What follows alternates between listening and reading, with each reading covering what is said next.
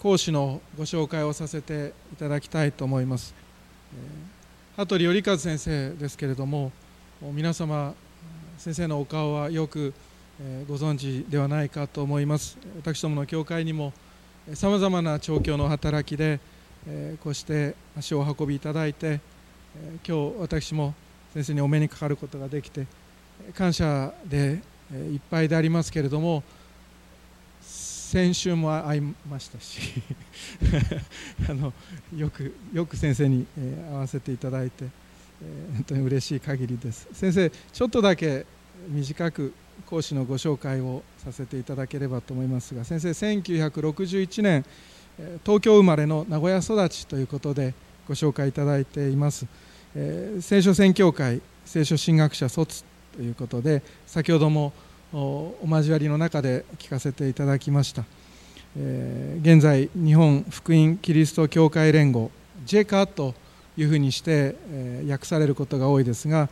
その自由が丘キリスト教会の牧師先生でいらっしゃいます、えー、千種区にあります、え、教会で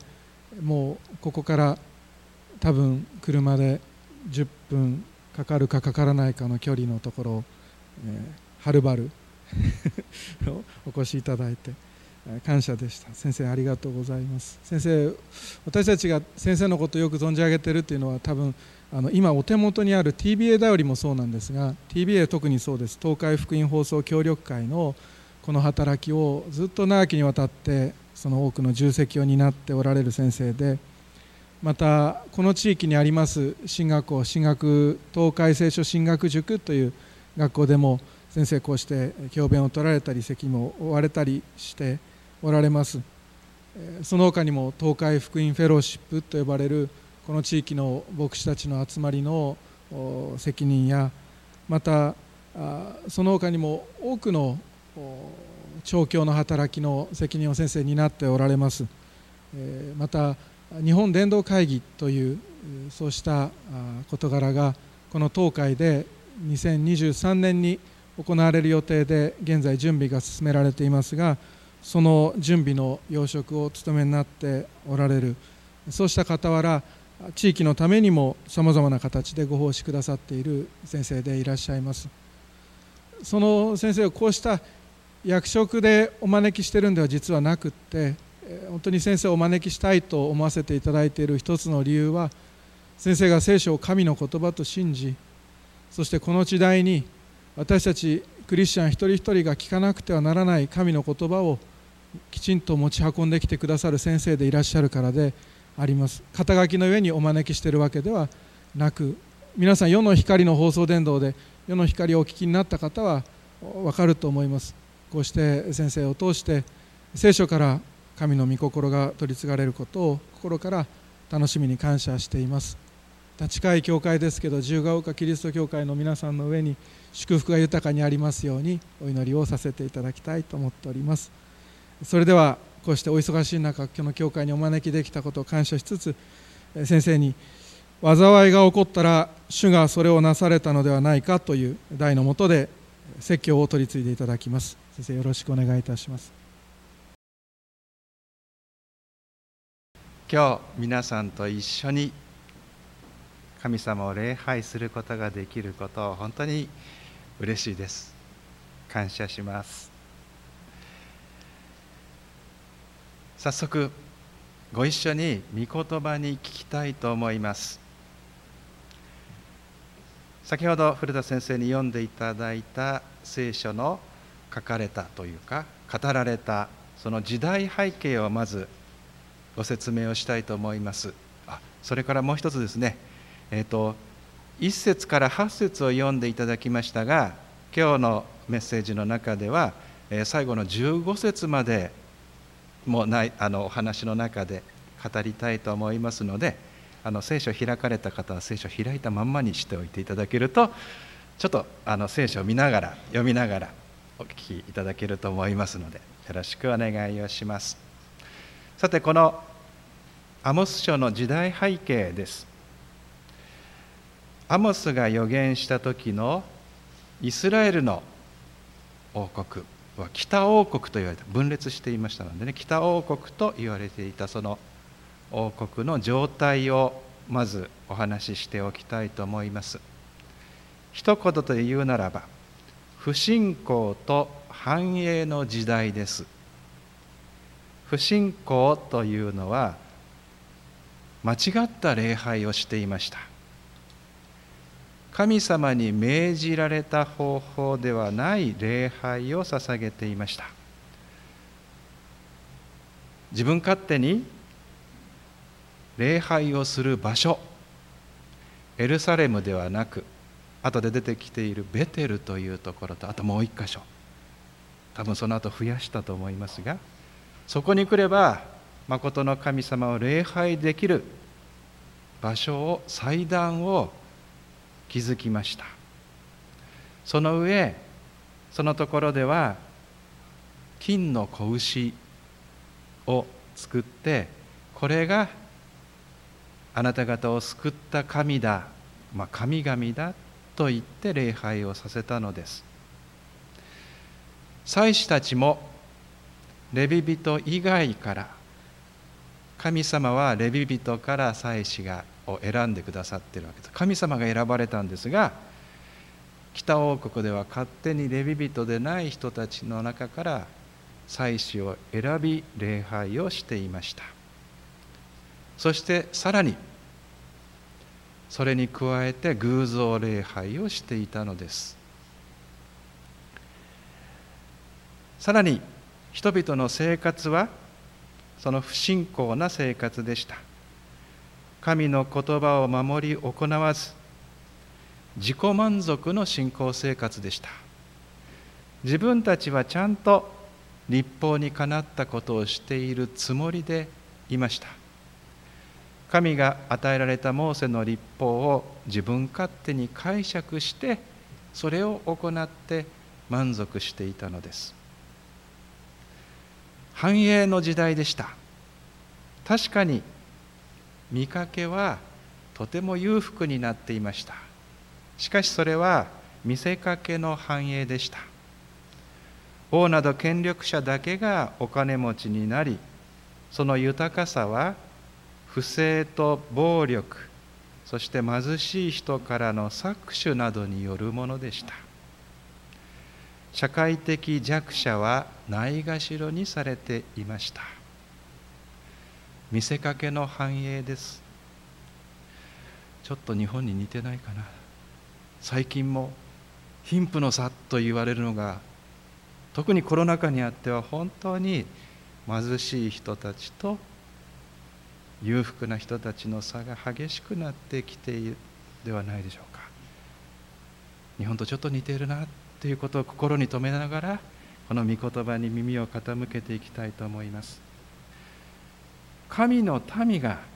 不信仰になり誠の礼拝を捧げず見せかけの繁栄の中で不信仰な生活を送っていたのです。そんな時代に神様がアモスを通して予言されている。神様の御言葉が与えられたのです。ではそれはどういったことであったのか見ていきたいと思います。一節に三章の一節に「イスラエルの子らよ聞け」とあります。私たちも今聞きたいと思います。聞いてます。神様の御言葉を今心を開いて聞きたいと思います。2節のところで神の裁きの宣告がなされています。罪を犯しているので私はあなたを罰する。はっきりと語っています。その宣告は誰に語られているでしょうか？神が選び救い出してくださった神の民に対してです。あなた方が罪を犯しているので私はあなたを罰する。罪を犯したのでではないんです。犯している現在進行形です。先ほど言ったような間違った礼拝自己満足の信仰生活そういう中にある罪を犯しているので私はあなたを罰する。あなたというのは神の民に対してです。私はあなた方を愛している。だから救い出して約束の地に入れると神様が荒野の40年間も全力で救い出してくださった守ってくださった導いてくださった彼らがここでは罪のためにあなた方を罰すると言われてしまっているのです。3節から6節のところではいろいろな例えを語りながら7節のことが重要なところだと思います。主はご自分の計画を預言者たちに示さずには何事もなさらないと教えているのだと思います。神様はご自分がなさることを唐突にあるいは神様の計画というのは思いつきではないですからね。なんか変なことやってるなって言ってちょっと懲らしめてやろうっていうようないい加減なことではない。神様はそのご計画を持っておられます。そしてそのご計画を預言者たちに示してそしてことを行う見業をなさるということです。北王国が繁栄の時代に神様はアモスという預言者を立てて御言葉を与えてくださった。預言者アモスは神に示されて神のご計画を語っています。私には6節の御言葉が心に残りました。特に後半のところで町に災いが起こったら主がそれをなされたのではないかとあります。今日のメッセージのねタイトルにもさせていただきました。このことはちょっと後でですね、えー、見て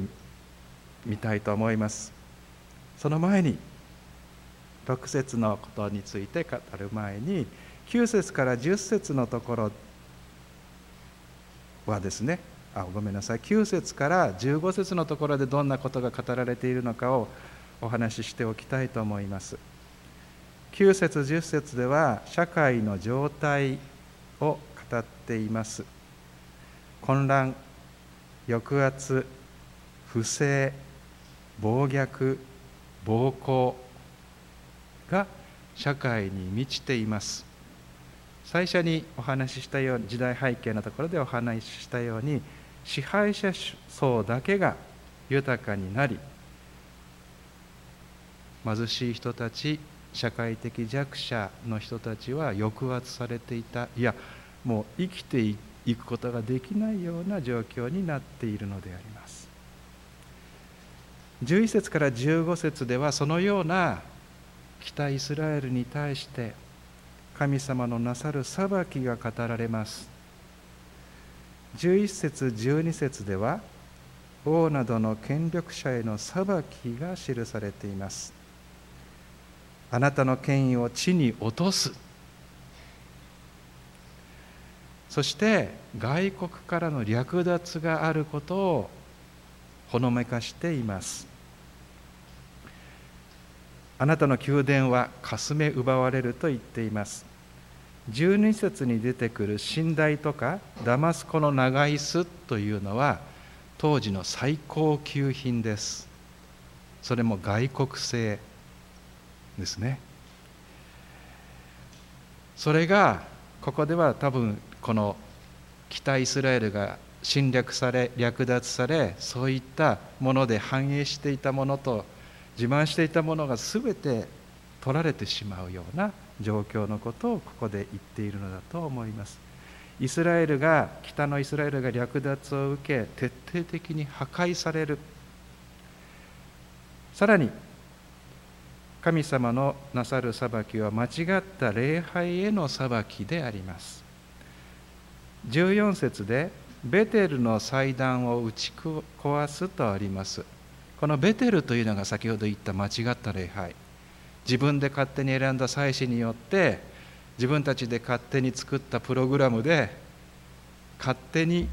神様を礼拝している。そういったものに対して神様の鉄槌が下る。ここで角というのがありますね。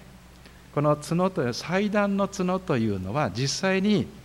その祭壇、まあ、神様が定められた祭壇には四隅にこう突起物があるんです。それが角に似てるんですね。で祭壇の角と言います。このところは神様が言われたのにちょっと似ている。形状は似ていると思います。祭壇はね。ベテルに置かれた祭壇。でそれを打ち砕くと言っているんです、ね、祭壇を。見せかけの礼拝というか間違った礼拝です。それを神様は打ち砕く。で角という言葉はその言葉自身の中には力という意味があります。ね。ここで神様は祭壇の角とわざわざ言いながらお前たちの力を打ち壊すとも言っておられるのだと思います。さらにその見せかけの繁栄を打ち消す打ち壊すことがその後で15節で語られています。ここに出てくる冬の家夏の家象牙の家大邸宅。みんな贅沢。ね繁栄の象徴です。冬の家というのは王様とか、まあ、貴族というんでしょうかね。特別なお金持ちたちが冬の時期に住む別荘です。夏は夏で秘書するような別荘があるわけです。そういう贅沢の象徴というんですか繁栄の象徴というものを神様はことごとく打ち砕くとっておられます。これがアモスの時代に神様が預言者アモスを通して語られた御言葉です。それでは改めて6節の御言葉に聞きたいと思います。6節で角笛が町で鳴らされたら民は驚かないだろうか。町に災いが起こったら主がそれをなされたのではないか。ここで災いというのは直接的にはこの時代背景から考えるとアッシリアなどの外国の侵略だと思います。ね、そのことがちょっとああると思いますが、まあ、戦争のことだと思いますけれども今の私たちにとってはこの災いの多い時代と昨日もまた地震がありましたよね。そして今私たちはコロナ禍にあってそれらのことが本当に災いとして私たちは受け止めてしまいます。しかしその中で町に災いが起こったら主がそれをなされたのではないかという言葉が心に留まりました。そしてここで語られているのは7節での誠に神である主はご自分の計画をそのしもべである預言者たちに示さずには何事もなさらないという御言葉が中心にあってそしてこの災いが起こったらそれは主がなされたことではないかと言っているわけですから神様は私たちにも御言葉を与えてくださっているはずだと思います。改めてコロナ禍にある私たちが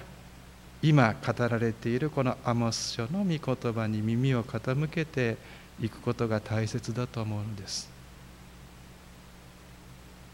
災いと思えるその時に神様がすでに語ってくださっていた御言葉をよく聞く。そのことが求められているのではないか。教えられているのではないかと思います。悪いことが起こったらまず神様の御言葉を思い出す。すでに語られている神の言葉私たちはこの聖書をいただいてます。すでに語られて今も語られている今聞くことのできる神の言葉がこの聖書。悪いことが起こったらそれは災いと思える。みんなにだけでなくても自分に悪いことと悪いと思えることが起こったら御言葉を思い出そう。思い出しなさい。ですから神様は御言葉を心に刻みなさい。イエス様は御言葉を心に豊かに住まわせなさいと言っておられます。神様はこのコロナも想定内ですよね。神様は知っておられました。アムス書をアモスに御言葉を与える時にすでに神様はコロナが起こるということ分かっておられた。ね。そういう神様が私たちにも語る。私たちの人生でどんなことが起こるかも分かっておられる神様が御言葉を備えてくださっている。この中にあってこの自由が丘の教会で覚えることのできた思い出すことのできた御言葉をお分かちしたいと思います、えー、2つご紹介したいと思いますが1つ目はイザヤ書の55あごめんなさい。イザヤ書の45章の7節です。イザヤ書45章7節をお読みします。神様が言われている御言葉です。私は光を作り出し闇を創造し平和を作り災いを創造する。私は主これらすべてを行うもの。まず幸いなことに教会でこの御言葉が与えられました。よそからのニュースレターで ジェカのねニュースレターで教えられたのですが主権は神様にあります。神様は王様です。何でも知っているお方です。光を作り闇も作ったお方です。それは私たちも知ってますよね。漱石読めばわかる。それとともに平和を作り災いを創造すると宣言されていることを本当に厳粛な思いでこの御言葉の前に主の前にひれ伏したいと思います。私は主これらすべてを行うもの今起こっていること神様のご主権がそこに働いて主の御手がある。特に私たちが災いは嫌です。と言っている事態も非常事態であろうと緊急事態であろうと有事であろうと神様がそこに働いておられ神様の主権がそこにしっかりとあるということが言われています。2つ目。イザヤ書の53章の4節10節そしてそれに関わるマタイの8章の17節です。イザヤ書の53章は有名なメシア予言です。イエス様のことが予言されているところ。そのところの特に私はが心に留まったのは4節で誠に彼は私たちの病を負い私たちの痛みを担った。10節では彼を砕いて病を負わせることは主の御心であった。そしてマタイの福音書の8章の17節ではこれは預言者イザヤを通して語られたことが成就するためであった。とあります。つまりイエス様の十字架それは私たちの病を負い私たちの痛みを担う、まあ、担ったですからすでに担ってくださった。不思議なことですけれども今の私たちの痛みも病もイエス様が十字架で負ってくださっている。これ神様にしかできないことですよね。コロナ禍にあって改めて十字架を見上げました。コロナウイルスを注意する目に見えないって恐れるのではなくてあの十字架でイエス様はコロナウイルスの恐怖恐れ病感染症そしてそこにある私たちの痛みそれを担ってくださった。